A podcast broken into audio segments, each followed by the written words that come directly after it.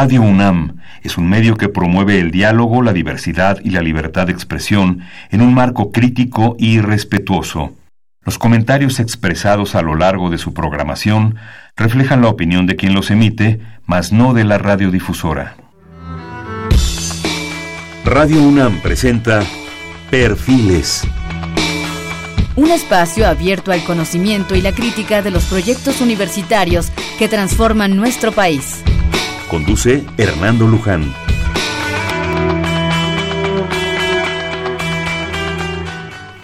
¿Qué tal? ¿Cómo están? Buenas noches. Estamos en Perfiles.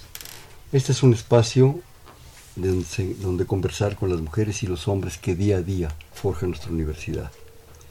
Este es un programa más de la Coordinación de Humanidades y específicamente de eh, la Dirección General de Divulgación de las Humanidades y todavía más específicamente del Museo de las Constituciones de la Universidad Nacional Autónoma de México. Está para ello con nosotros, eh, para platicar con ustedes sobre, sobre este museo, un museo extraordinario, del cual ahorita platicaremos, la maestra Rosalba Mejía Albarrán.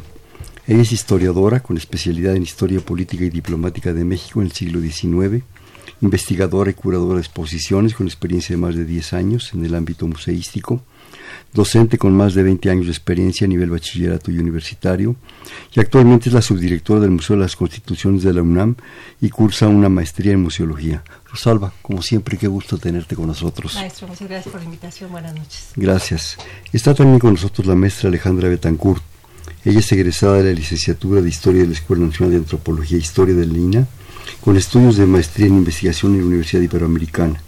A nivel licenciatura ha impartido cursos y talleres sobre teoría de la historia y el uso de la imagen como fuente para la historia en divulgación. Se ha especializado en la investigación del uso de la imagen, participando, coordinando proyectos editoriales, audiovisuales y multimedia de divulgación de la historia. En el campo de los museos desde 92 ha participado en programas de promoción de museos comunitarios y coordinado la producción de exposiciones temporales y de actividades educativas. Actualmente es jefa del Departamento de Mediación del Museo de las Constituciones y su representante en la red de museos para la atención a las personas con discapacidad. Alejandra, qué gusto tenerte con nosotros. Gracias, buenas noches. También se encuentra con nosotros Rodrigo Alonso. Él es del despacho TUX. Rodrigo es diseñador industrial egresado de la UNAM, socio del despacho de diseño TUX, un estudio de diseño con capacidad de producción orientado al desarrollo de proyectos sustentables coherentes y con responsabilidad social.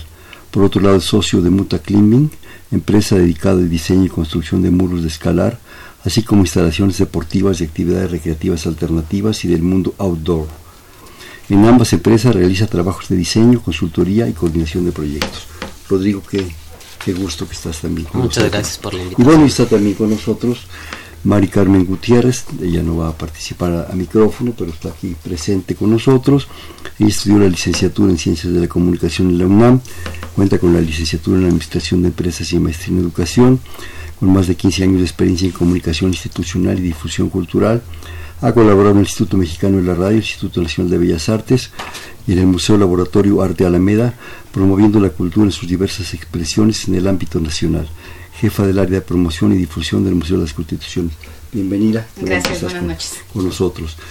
Bueno, como ven, es un muy, muy, muy padre equipo está aquí con nosotros para platicar de un muy, muy, muy padre proyecto, ¿verdad? Que yo creo que, que, ha, logrado algo que, pues yo cuando empecé a escuchar de esto se me hacía un poco difícil por la abstracción del concepto. Comentábamos hace un momento, normalmente tenemos desgraciadamente el prejuicio de que la constitución es un librito, a veces muy abandonado, ¿no? Espero que ya no tanto. Pero lo que importa de una constitución, y México tiene varias, si mal no recuerdo cuatro, ¿sí? Este, lo más importante es el espíritu, el espíritu de las leyes. Hans Kelsen lo recordaría así, el espíritu de las leyes es lo más importante. Y la idea es aquí no solo hablar de un librito, es hablar de ese espíritu de las leyes y hacernos entes educados, cultos y, por qué no decirlos, comprometidos con una sociedad y una civilidad. Yo quisiera que, como todas las cosas deben ser, empezar por el principio. A ver, eh, eh, Rosalba, tú como su subdirector actual, ¿Cómo surge? ¿Por qué surge? ¿Por cómo se da la idea? Y ya vamos platicando ya en, contextos más, más completos, ¿no? Claro que sí. Pues, el proyecto del Museo de las Constituciones nace en 2011 como una iniciativa de la Coordinación de Humanidades junto con la Oficina del Abogado General. Tiene un primer periodo de existencia del 2011 al 2016 y en 2016 ya con eh, la nueva rectoría, con el doctor Graue, eh, pues pide que precisamente coincidiendo con el aniversario de la Constitución de 1917 se repiense el proyecto y que se le dé un enfoque dirigido a eh, divulgar y a procurar la educación de sobre todo jóvenes, eh, básicamente bachillerato y de universitarios, para hablar de, de cultura jurídica, de promover el conocimiento de la, de la Constitución, de los derechos y hablar de una formación de cultura ciudadana. Entonces, a solicitud expresa del rector, se trabajó durante un año en un proyecto de remodelación tanto de la museografía como de los contenidos. Se trabajó en un nuevo guion eh, y además un plus que pidió el rector para este museo fue que se integraran elementos interactivos. Entonces, pues ciertamente el hablar de un museo de la Constitución es hablar de algo conceptual. El, mayor reto a nivel de guion y de actividades, incluso de, los contenidos de las cédulas mismas, era cómo hablarle de ese tema que puede ser eh, ajeno incluso y difícil de entender a los jóvenes y estos universitarios en formación para hacerles entender la importancia de conocer sus derechos.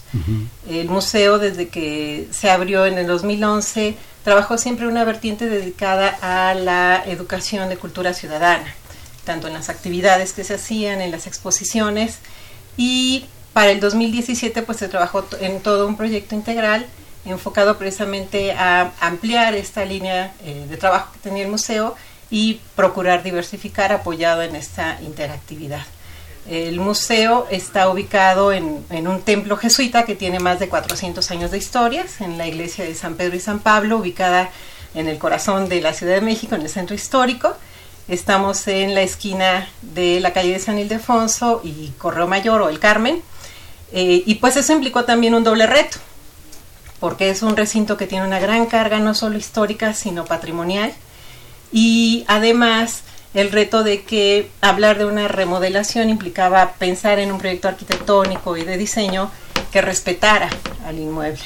Entonces, pues fue un año intenso de trabajo. Eh, reinauguramos el, en mayo del 2017, justo a los 100 años de la entrada en vigor de la Constitución. Y desde entonces, pues ha sido un crecer de las actividades, eh, eh, poco a poco conseguir mayores visitantes, grupos ya muy localizados en el sentido de a quién van dirigidas las actividades eh, y sobre todo trabajar con aquellos grupos, sobre todo de niños o jóvenes que se acercan al museo, que regresan para estas actividades. Eh, entonces, pues es un proyecto netamente universitario, abierto a todo público, eh, al que los invitamos a, a conocer. ¿Horarios? De miércoles a domingo, de 10 de la mañana a 5 de la tarde. Lunes y martes. Lunes y martes cerramos para labores de mantenimiento. Al ser un museo interactivo, pues requiere mantenimiento constante. Lo dedicamos los días lunes para mantenimiento, eh, tanto de los equipos como patrimonial. Y los martes solemos ofrecerlo para visitas, digamos, exclusivas. Las escuelas o las personas que quieran hacer una reservación de visitas les ofrecemos el martes como un espacio solito para ellos. Solito ahí para, aprovecharlo todo, de pe a pa, ¿no? Sí. A ver, Alejandra, tú es la, que está encargada un poco del asunto de la, la curadora del museo, ¿sí? Eh, pues Pero también entiendo que también de cuestiones de un poco de operatividad, de operación del pues, museo. Pues básicamente de atención al público. Estoy a, cargo, a cargo de la jefatura de los servicios educativos y la mediación. Y pues en ese sentido este me toca sobre todo programar actividades para para los jóvenes, para los visitantes. Este, digamos que yo tengo la fortuna de ser el cara a cara, ¿no? Porque creo que todos los que trabajamos en los museos, no importa dónde estemos, estamos trabajando para el público. pero no todos tenemos la oportunidad de establecer el, diálogo directo, con, con, ellos. Y en mi caso, bueno, tengo esa, esa fortuna, esa oportunidad. Y lo que hemos eh, procurado hacer, siendo un museo universitario, es, pues, como museo universitario, es apoyar la investigación, la docencia y la divulgación que hace la universidad. Y en ese sentido nosotros vamos procurando vínculos. Hemos hecho vínculos con Escuela Nacional Preparatoria, maestros o profesores de, de varios planteles han ido a dar talleres eh, al museo. De ahí hemos eh, hecho vinculaciones con la escuela, por ejemplo, la Escuela de Trabajo Social, ¿no? La Escuela Nacional de Trabajo Social también, que con ellos hicimos un proyecto y sacamos dos fotonovelas, fue el ejercicio. Este, nos vinculamos con las escuelas que están en el entorno, a veces con buena respuesta, a veces no tanto, también hay los subes y bajas, ¿no? Este, pero nuestro trabajo es mucho estar ubicando a la población que está en el entorno, irla a invitar a que, a que vaya al museo, a que aproveche las actividades, eh, vincularnos con otras instituciones como el INJUVE, que nosotros hemos trabajado muy de cerca con la brigada Incluyeme, chicos con discapacidades distintas, eh, con los que hemos venido trabajando precisamente eh, la cuestión de los derechos, el reconocimiento y la autoestima, que es un problema a veces para ejercer los derechos. Y la verdad es que es un trabajo muy, muy interesante, muy bonito. Este, es, es enriquecedor, simple y sencillamente. Y bueno, hacemos estas otras actividades que tienen que ver ya eh, obviamente las visitas, los programas de visitas, tenemos los fines de semana un programa de visitas mediadas que se da de 11, 12, 1 y 2 de la tarde, cualquiera que llegue en sábado o en domingo va a ser atendido, hay una persona que se encarga de hacer la mediación. Nosotros no hablamos de visitas guiadas porque realmente creemos que lo fundamental es establecer el diálogo. Y el que guía generalmente es el que está adelante, digamos, y el que dice por dónde. Y aquí es el reconocer que cada quien sabe un poquito o un mucho del tema de los derechos. Y entonces, en la medida en que podemos dialogar sobre eso, conversar sobre eso, reafirmamos lo que ya sabemos y nos podemos enriquecer con las opiniones de los demás.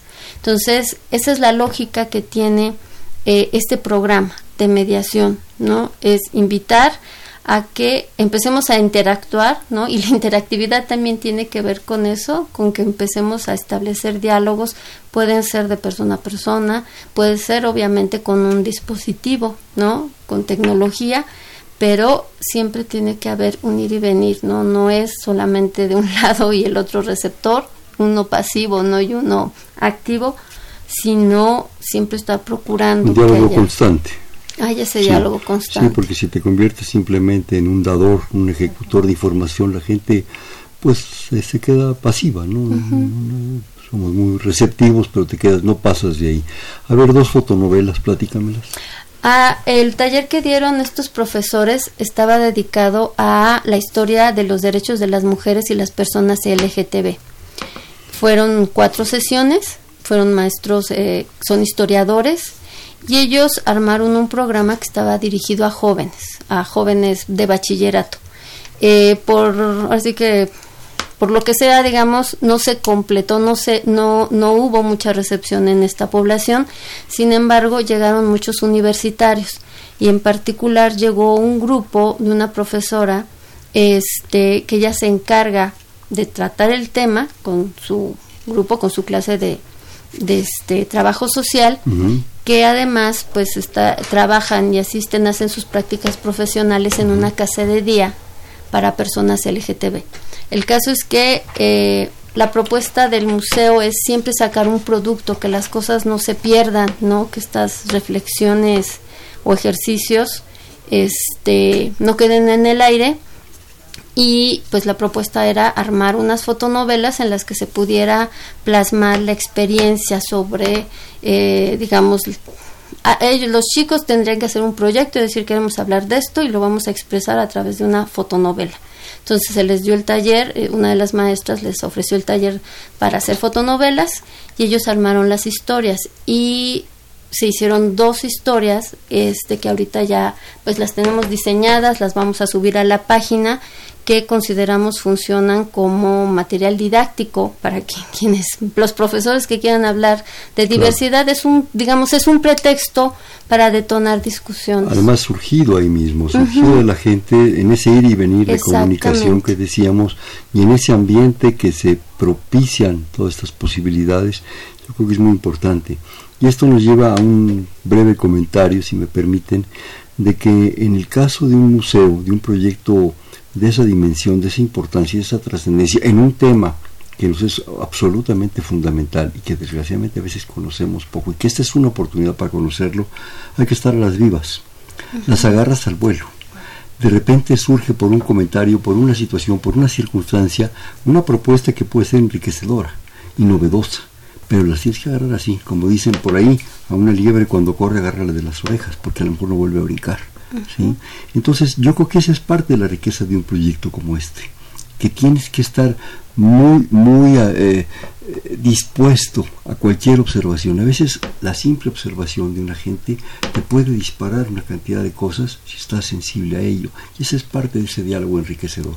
Que no nada más sean receptivos, que no nada más sean gentes que están absorbiendo información y pasivamente. Eso no es. es qué, padre, ¿eh? qué, qué, qué bonitas cosas. Y me imagino que también eso te lleva a una constante eh, situación de replantear los momentos porque el público es de lo más diverso. Lo mismo te llega a Chana que Juana y, tiene que estar de veras importante en el asunto. Pero es, todo esto se mueve en un medio, en una circunstancia, en un, en un hecho. Desde luego San Pedro y San Pablo es maravilloso con esos vitrales y esas propuestas que tiene, pero también con un trabajo de una conjunción de ideas, de una propuesta de ideas que te tiene que dar un enriquecimiento todavía mayor, ¿sí? con base no solo en el tema, sino en cómo lo vas a expresar, en cómo lo vas a manifestar. Rodrigo, te toca. Este, ¿Qué retos se enfrentaron ustedes? Pues digo, todo el proyecto estuvo lleno de retos, como bien lo dijo Rosalba eh, se trataba de abrir el tema a un público que no es especialista en ello, o sea, ya no se intentaba hacer un museo para abogados, para juristas, un museo como de consulta dura, sino justo abrir el tema a públicos más jóvenes, públicos que no tienen esa formación. Entonces, nuestro reto como, como diseñadores fue el transmitir esa premisa de, de un guion en general a un espacio, ¿no? Eh, un poco lo decimos de repente de broma, pero si tú le dices a un niño de 15 años, vente, vamos a un museo de la Constitución, te va a ver con cara de no inventes, ¿no? Y, y entonces uno de los lineamientos de, de la museografía fue el, el, que solo ir al lugar ya sea una experiencia, ¿no? Eh, que, el, que la museografía de este espacio te invite a recorrerlo, te invite a apreciar el lugar y que obviamente todos queremos que, que vayan y que se, y que se lleven algo relacionado al, al discurso museográfico, pero también que digan, órale, fui a un museo que ni me esperaba que iba a estar tan padre el espacio, que iba a proponer este, esta especie de recorridos y que entonces además del, del contenido intelectual se lleven una experiencia más en el plano estético y más en el plano como espacial, ¿no? Ese fue uno de los principales retos y de ahí es como se como se planteó la museografía, este, no, no quería, como la constitución, como nosotros la veíamos, sí es un libro, entre comillas, de reglas, pero como toda regla tiene interpretaciones, no es algo cuadrado, no es algo recto, no, o sea, como que toda regla tiene eh, diferentes matices dependiendo de quién la lee, de quién la entiende, de cómo la formación del contexto, ¿no? Eh, y tratamos de reflejar eso en la, en la museografía, por lo mismo, todos los muros son curvos, generas como una especie de tramo, una especie de laberinto, tratando de reflejar que muchas veces la el cómo entiendes algún tema depende mucho de tu contexto y desde tu posición, ¿no? Entonces, por eso es que la museografía del Museo de las Constituciones no es lineal, no es recta, no es cuadrada, porque busca como darle al reflejar al, reflejarle al usuario esta esta idea de que todo depende de la perspectiva en la que estás parado y al mismo tiempo pues tratar como dijo Rosalba, estamos en un templo con mucha carga histórica, con mucha carga cultural, hacerle honor al edificio, ¿no? Sí queríamos obviamente que, que los muros museográficos llamaran la atención, pero al final estás en un templo sagrado, ¿no? Entonces, hacerle honor al edificio, que los muros, que la museografía conviva bien con él, era algo muy importante también para nosotros. No queríamos llegar a imponer una museografía, queríamos llegar a convivir con el espacio que existía, ¿no? Y el tercer reto, yo creo también muy importante, es que al ser un museo interactivo, todo el tema de instalaciones eléctricas en un templo en literal donde las paredes son sagradas, no es tan fácil, ¿no? Entonces, yo diría que esos fueron como los principales retos en el diseño, pero pues al, al mismo tiempo generaron una propuesta que, que no es tan común, que no que no se ha visto en otros museos, ¿no? Justo toda esta serie de limitantes hicieron que la propuesta fuera algo diferente, ¿no? O sea, hay un diseñador italiano, no me acuerdo su nombre, dice que el diseño está en 3 milímetros, ¿no? En este museo no estuvo en 3 milímetros, pero estuvo en toda la serie de lineamientos y restricciones que teníamos y que el tener un programa tan definido, entre comillas, pero con tantas restricciones, nos, nos obligó a hacer propuestas que no son tan comunes, por así decirlo. La base de muchos productos eh, culturales es el guion el guion en cine, el guion en la televisión, el guion en radio, en fin, el guion desde luego en los museos. Vaya, muchas veces los grandes escritores para planear una novela, para planear una propuesta, hacen una especie de estructura. No me gustaría en ese caso denominarlo guion. Es una estructura que te va dando un orden de tus ideas. Digo, no cabe duda que también hay genios que les va saliendo y les sale muy bien, ¿verdad? El guion, ¿quién lo hizo? ¿Quién lo logró? ¿Cómo se logró? ¿Cuál fue el reto? Porque yo ahorita paso a otro comentario, pero adelante, por favor. Pues el guion fue resultado de un equipo de interdisciplinario. Eh, eh, se partió de la necesidad de hablar como un tema introductorio de qué era la Constitución. Y en efecto, hicimos un levantamiento de entrevistas también con un grupo de chicos de servicio social que se fueron a la calle a entrevistar a la gente y a preguntarles qué era la Constitución para ellos. Y fue una especie de sondeo que nos permitió orientar al guion y decir, es necesario tener una introducción que defina qué es una constitución, no solo una constitución en términos jurídicos, sino qué significa la palabra y para qué sirve una constitución a una nación. Entonces, el guion se planteó en un primer tema introductorio con esos contenidos y después hubo una discusión en el sentido de hablar o no de la historia constitucional. Eh, nos dimos cuenta de cuál era la realidad de los jóvenes, de los niños, en el sentido de que no tienen tanta formación o tan buena formación en historia nacional y consideramos eh, necesario tener un segundo tema en el que hablamos de esta historia constitucional de México desde que desde antes de ser independiente, Cádiz, la Constitución de Cádiz como un antecedente, hasta la Constitución de 1857. Este tema, la mejor manera que lo resolvimos, consideramos, fue a través de una línea del tiempo en la que presentamos a los documentos, a las constituciones otros documentos con, con, nivel constitucional que tuvo México en el siglo de su formación. Y precisamente por la orientación del guion, que era hacer énfasis en los derechos y en la ciudadanía, destacamos de cada documento lo relacionado con derechos sociales, derechos políticos.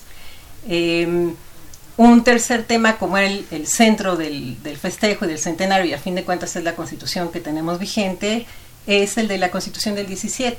Hablamos de cómo surgió, qué debates hubo en relación con los derechos sociales, que fue la aportación de esta Constitución a nivel mundial, y más que plantearlo como un tema de contenido más histórico, nos quisimos enfocar a cómo surgió ese documento, quiénes participaron, cómo se hizo la Constitución.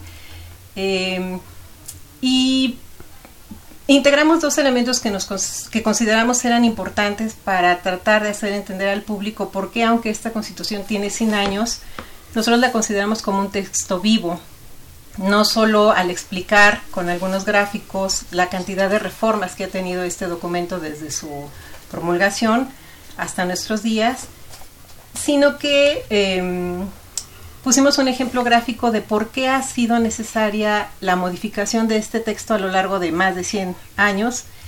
Y la razón que consideramos básica y que la gente podría entender era hablar del crecimiento de la sociedad, del desarrollo de la sociedad. Hay una mayor cantidad de población que exige servicios, educación, eh, salud. El mundo cambia. Exacto. Y eso explica para muchas décadas eh, sobre todo en el siglo XX, la necesidad de que este texto se adaptara a los cambios sociales. Entonces, por eso hablamos de un texto vivo y también un poco retomando lo que comentaba Rodrigo, la, la idea de ese diseño era hablar de un texto en constante movimiento. Eh, y finalmente, el guion termina con un tema en el que hablamos de la ciudadanía y los derechos. Eh, ¿De qué habla la Constitución en cuanto a los derechos humanos, por qué son importantes y por qué es necesario conocerlos. Eh, conocerlos para defender y las garantías que pueda haber para el ejercicio de estos derechos. Y el día a día hacemos mucho énfasis en que la Constitución pues no es algo ajeno a nuestro día a día, sino cómo lo puedes vivir en tu día a día, desde que te levantas hasta que anochece, todas las acciones están reguladas por un tipo de norma y eso hace que la convivencia en sociedad sea algo pues en beneficio de todos. Ese es el mensaje central de la Acabas de dar, sí, como las palabras clave, la regulación y las normas. Si no, esto sería la selva, literalmente, ¿no? Cualquier cosa. Pero también existe todo un antecedente histórico fundamental, no solo en México, que nos da eh, la esencia, la propuesta, una idea es la Carta Magna, ¿verdad?, de los ingleses, es la Carta de los Derechos y Deberes de los Hombres de la Revolución Francesa, es la Constitución Americana que fue muy novedosa, que toma lo mejor de esas partes y lo ejecuta. Y nosotros nos basamos en esos tres grandes documentos, ¿no? Pero claro, adaptado a un medio mexicano que en un momento dado nos permite pues empezar a darnos la regulación, las normas y el orden porque si no esto de por sí fue un poco difícil esos, esos 200 años, ¿verdad? Pero sigue evolucionando, sigue cambiando, es parte de lo apasionante, ¿no? Las leyes no son letra muerta, se mueven, se mueven constantemente.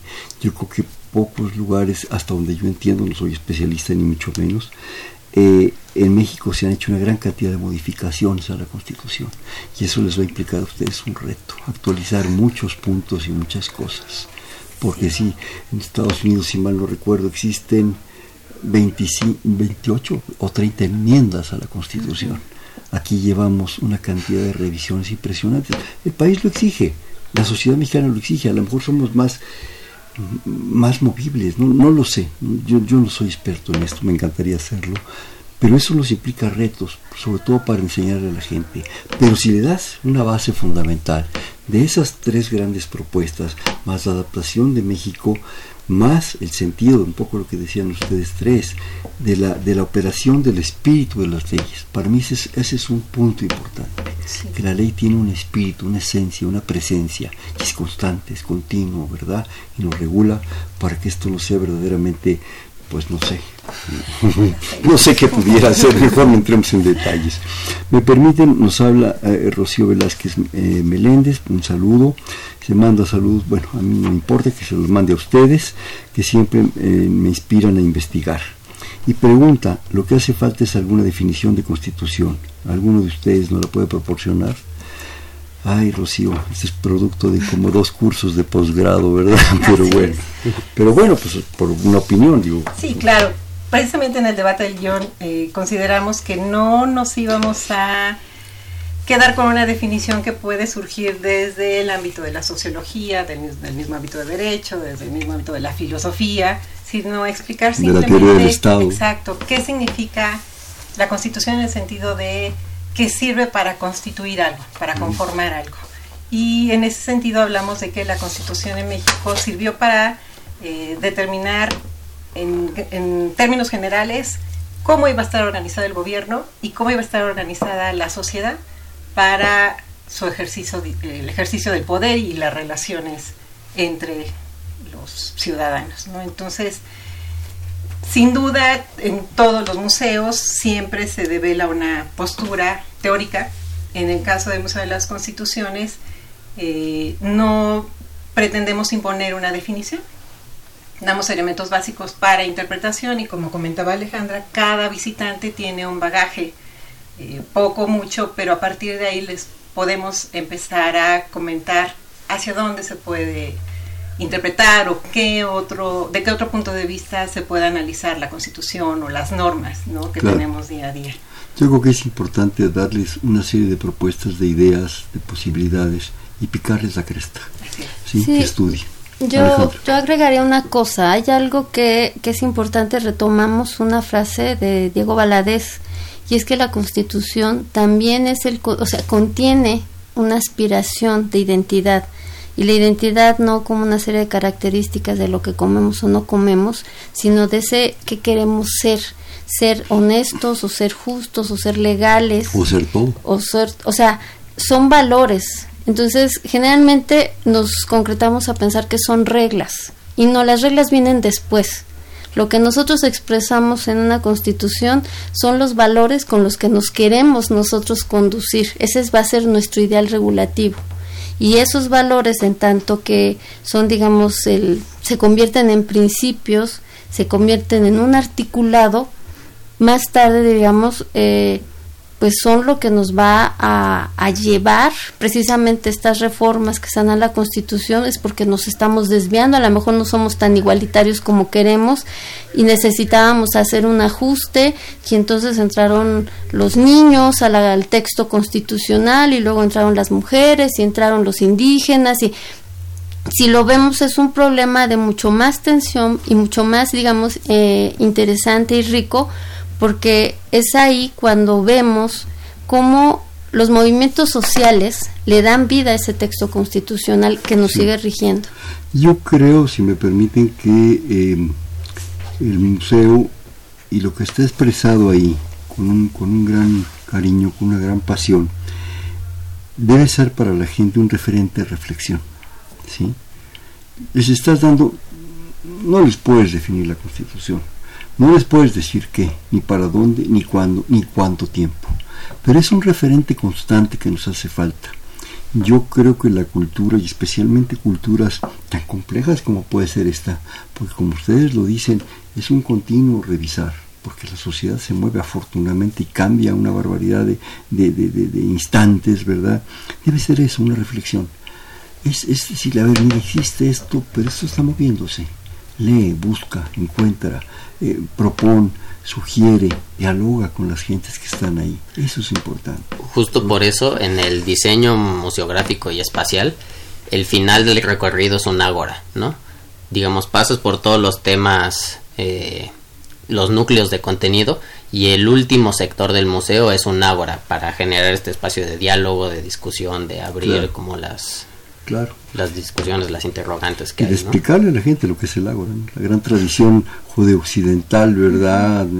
Occidental sobre todo, ¿verdad? De, los griegos que nos heredan una propuesta de discusión, de propuesta, ¿sí? De, de, democracia. Sí, ahí está Pericles y está Platón y están muchos de ellos ahí planteados. ¿no? ¿Me permiten hacer un corte de estación, por favor?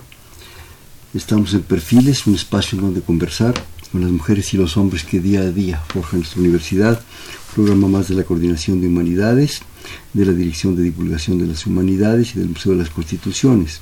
Para ello están con nosotros platicando la maestra Rosalba Mejía, la maestra Alejandra Betancourt, la maestra Mari Carmen Gutiérrez y el maestro Rodrigo Alonso en el 55 36 89 89, le repito 55 36 89 89.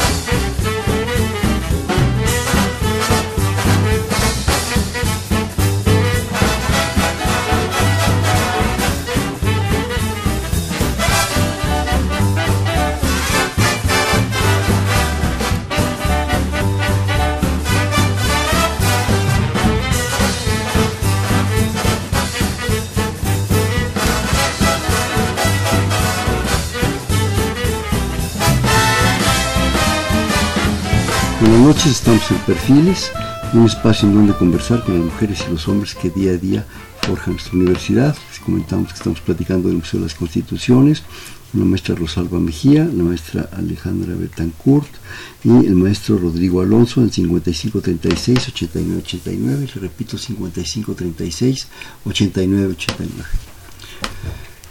La gente.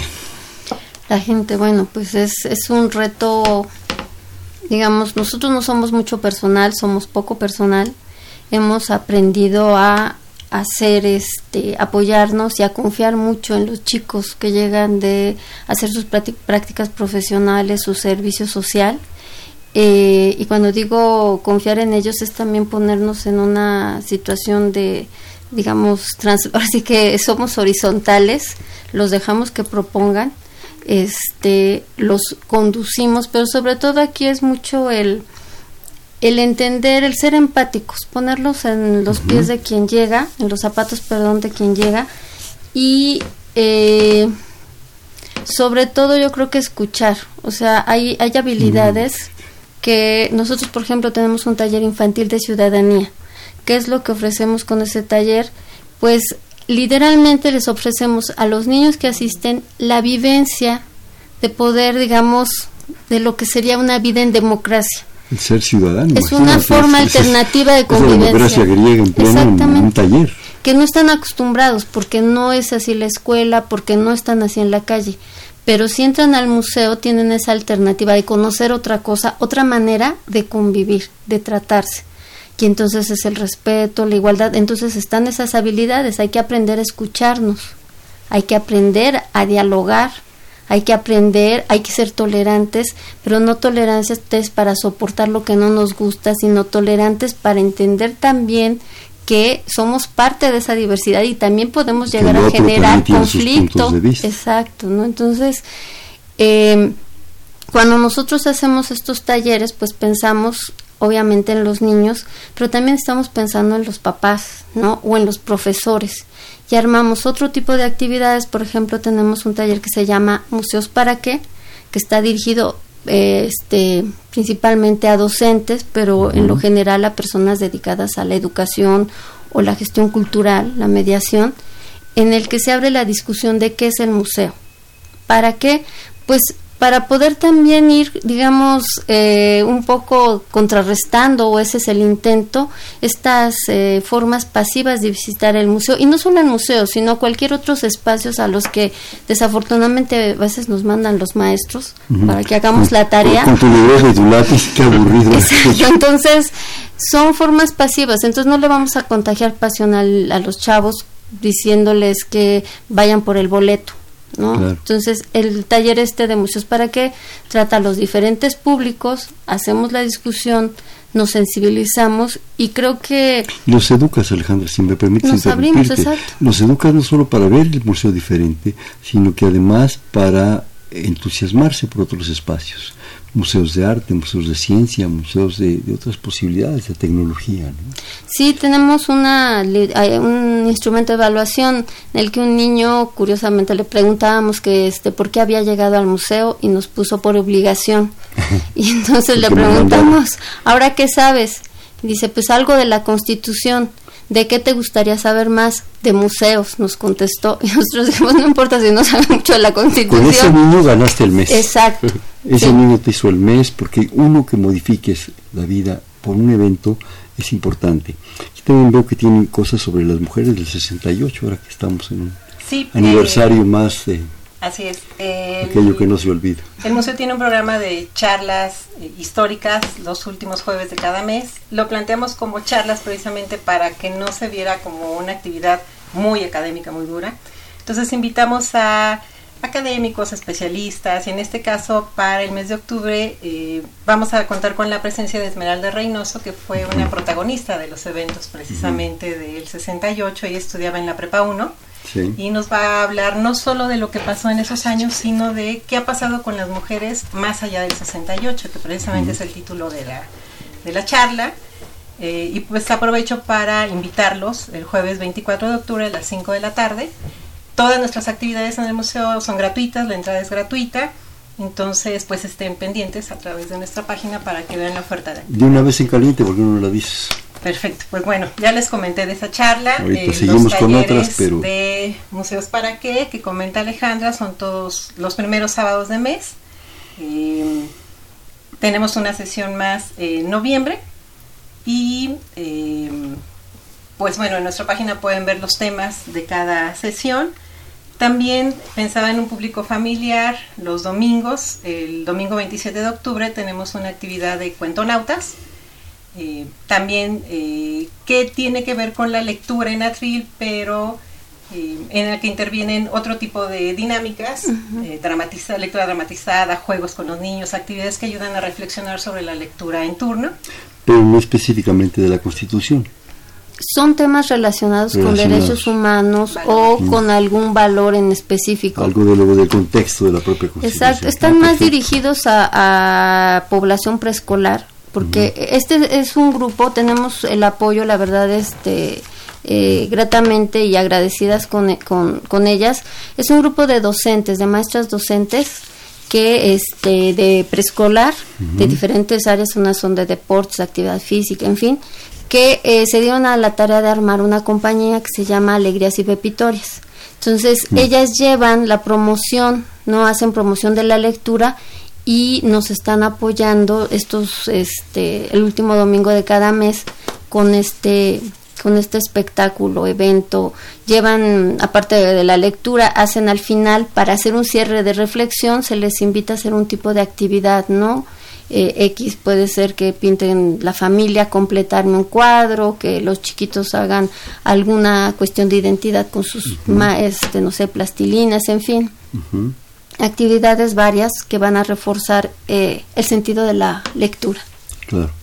La página no la ibas a dar, Rosalba. Sí, museo de las constituciones.unam.mx. Museo de las Constituciones seguido, minusculitas, y luego ¿qué más? .unam.mx. .mx, así tal cual. Y ahí, ahí, aparecen todas las actividades, todas las propuestas. La cartelera del la mes. Cartelera. ¿Con qué anticipación generan su cartelera, por decirte algo? Ahorita está programado, por lo que veo, ahorita les comentamos, hasta diciembre ya muchas cosas. Y para enero se empiezan a surgir en esa misma página las nuevas ideas, las nuevas Cada mes está actualizada la cartelera y pues eh, aprovechando el comentario que, que se hace hace rato, en la página tenemos una constitución interactiva, nos dimos a la tarea de actualizarla este año, entonces está actualizada a junio con las últimas reformas. Y pueden, tiene un buscador, interesante, ¿no? tiene un buscador eh, inteligente, digamos, cualquier tema que quieran consultar los lleva de inmediato a los artículos en donde se toca el tema y también está complementada con la legislación secundaria eh, con la cual se aplica cada artículo. Entonces también eso está padre, está importantísimo porque te permite en un momento de una manera ágil, ¿verdad? Sin meterte a a mí la verdad sí es medio pesado, sincero, para, los, no especialistas, este, meterte de una manera ágil, grata, sabrosa a todo eso, y a lo mejor hasta en el mismo museo te puedes enriquecer posteriormente más, ¿no? Este, les hago un paréntesis, nos vuelve a hablar Rosario Velázquez, quiere dar las gracias por lo que se ha dicho acerca de la Constitución, así han inspirado a más de uno para asistir al museo, muchísimas gracias. Bueno, ¿con qué más seguimos de lo que tienen ustedes aquí en, en sus programaciones? Aquí veo algo sobre el Sinaya, ¿no?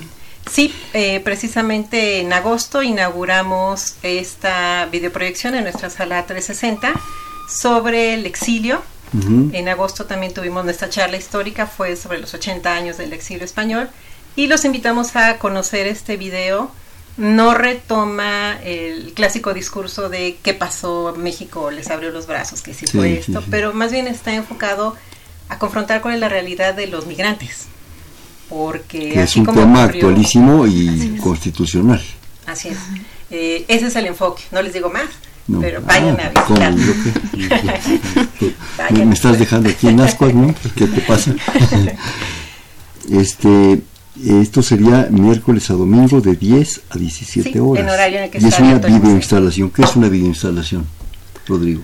Eh, pues es un, el museo cuenta con un espacio de proyección 360, entonces es un video en el cual tú estás parado en el centro y en todas las paredes está sucediendo algo. Todo el entorno, ¿no? Eso es interesante, ¿no? Con el riesgo de marearte, pero vale la pena el mareo como todos los mareos, ¿no? ¿Qué más nos pueden platicar? Porque esto es para octubre, pero también tenemos noviembre y diciembre que ya están a la vuelta de la esquina. Así es. Pues tenemos un programa de actividades para muertos. Iniciamos este fin de semana. ¿Actividades para muertos o sobre los Para muertos? vivos, sobre muertos. Porque francamente si ya no me animo ahí. Pues, ¿qué onda, no? Capaz que ahorita van todos. ya me quieren matar ahí, no. Eh, pues este año se conmemoró el, el- los 100 años de la muerte de Emiliano Zapata. Ajá. Tenemos una exposición precisamente sobre este caudillo. Y eh, retomando esta temática, eh, este sábado empezamos con unos talleres Sí. eh, en los que se va a invitar al público para preparar elementos que integrarán la ofrenda, eh, que montaremos, que estará lista y abierta al público la primera semana de, de noviembre. Con ese taller empezamos esas O actividades. sea, su ofrenda es sobre Zapata. sobre esa Sí, de hecho se llama Va por Zapata. Ah, qué padre. Así que-. Sí. Y sí, la intención es, aquí no hay límite de edad, es que la gente participe. Todos los que van al museo, o sea, porque vayan directamente al taller o porque lo visiten, digamos, porque estén yendo a llevar a sus hijos a hacer la tarea, pueden in- entrar al taller, es de 11 a 2 de la tarde, los domingos. Eh, se les da su, digamos, van a tener su crédito en el montaje como parte de la producción, todos dejan su nombre y todos los nombres aparecen al final. Y bueno, pueden aprovechar, si no pueden regresar el siguiente domingo, pues seguramente aprovecharán porque aprenderán a hacer o las flores, o hacer tapetes, o hacer el acerrín, o hacer cualquier En el elemento. espacio- bueno, en la ofrenda como tal, ¿ya la tienen diseñada? ¿Ya la tienen pensada? Sí, ya está más o menos. Digamos, siempre se- tenemos eh, un proyecto, pero cuando llega la gente, eso sí se pone, se hace abierto. Si hay, gen- hay gente que llega con, no sé, iniciativas o, no sé, quiere hacer algo en particular y puede armonizar con el resto, digamos, de las personas que están participando, entonces se, se hace. Nosotros construimos, digamos, como una base, porque Claro. obviamente no podríamos no tenerla y quedarnos sin ofrenda a la hora Sí, de la hora, no, pero al invitar a la gente muchas veces el proyecto se modifica Sí. entonces este eh, pues aquí es muy rico porque pues, es una actividad intergeneracional papás niños o sea que papás con sus niños abuelos gente mayor. En realidad es, es otro espacio también de convivencia. Le- me, me permito, si me, si, me, lo- si me dan permiso ustedes, alguna vez en Universum, que tuve el honor de manejarlo, en una ofrenda, les pedimos a la gente, con una cierta anticipación, digamos un mes antes, pusimos todo el asunto, ya sabes, lo clásico, los empasuches, no me acuerdo a qué se dedicó. Hay unas calaveritas de azúcar chiquititas, ¿sí? que cada asistente que quisiera, totalmente voluntario, con su nombre puesto, llevara su calaverita y la dejara ahí. Le costaba la calaverita un peso, unos 50, no sé. No les puedo decir, bueno, y los miembros del, del- museo llevamos la mira nuestra, no les puedo decir el mundo de calaveras que había ahí. Era, de veras, era, era impactante. De veras, ojalá lo hicieran. Había de chocolate, de alegría, de azúcar, verdes, negras. ¿Será que yo, qué vamos a hacer con todo esto? Que no se nos vaya a meter un ratón. Pero fue, fue padre, fue una experiencia muy bonita. Qué padre que, que esas cosas no, no, se, no se mueran, se sigan. ¿no? Bueno, tiene una charla sobre los niños durante la revolución. Sí, y no, de las mujeres. De las mujeres tenemos cada lunes un ciclo de conferencias sobre eh, desvictimización de la mujer en caso de violencia. Pero durante la revolución. de las mujeres, no hemos tocado el tema de las mujeres, vamos poco a poco. Sí, Este año son los Pues ya estoy niños en muy acelerado, ¿verdad? el acelere que traía yo siempre, bueno. No, pero esto de los niños suena padre, ¿eh? Sí, sí eh, vamos a invitar a David Guerrero, que es un historiador de la Facultad de Filosofía y Letras, trabaja en el INERM y que es especialista en, ha estudiado a los niños durante la revolución. Entonces Ujú. queremos que nos vaya a platicar Claro. precisamente qué pasaba con ellos y, y derivar en la cantidad de derechos que se Claro. han reconocido a los niños y cómo se... De repente en los archivos Casasola y todos ellos vieron cada foto, ¿verdad? Los chamaquillos, aquellos con guarachitos, en fin. Eh, el maestro Matute antes de morir, cosa que fue una pena que haya muerto, me platicaba la historia del tallarín, un chamaquillo que se escapa de su casa, ¿sí? Flaquito, por eso le dicen el tallarín, ¿sí? Y acaba de general zapatista. ¿sí? Lo mandan por tortillas, mejor se escapa, se lleva los dos pesos, que le el peso o el tostón para las tortillas, y acaba de general. de niño a general a los X años. Qué maravilla, ¿no? Bueno, luego tiene una jornada anual de la red de museos. Sí, pero digamos, antes el, el, el, así que el programa de muertos incluye también eh, una participación en el Camino de los Muertos, este, porque nosotros eh, digamos que el taller empieza este 13 de, de octubre y nuestras actividades cierran el 3 de noviembre como tal. Entonces empezamos con este taller se hace esa participación, bueno, el montaje queda abierta la ofrenda y luego tenemos este cerramos con el camino de los muertos y el baile, ¿no? Un baile que se va a hacer este a propósito de y ya en diciembre eh, empezamos con se da la jornada de atención a las personas con discapacidad, que son unas fechas que hemos escogido la red de museos para atención a personas con discapacidad que este con el fin, digamos, de llamar la atención sobre este trabajo que venimos haciendo todo el año. La red es una red de personal de museos, que apoyados por sus directores. Eh, hemos estado trabajando en la gestión de capacitaciones, en este en informarnos conjuntamente, compartir experiencias y eh, esta jornada la realizamos del 23 de noviembre al 1 de diciembre.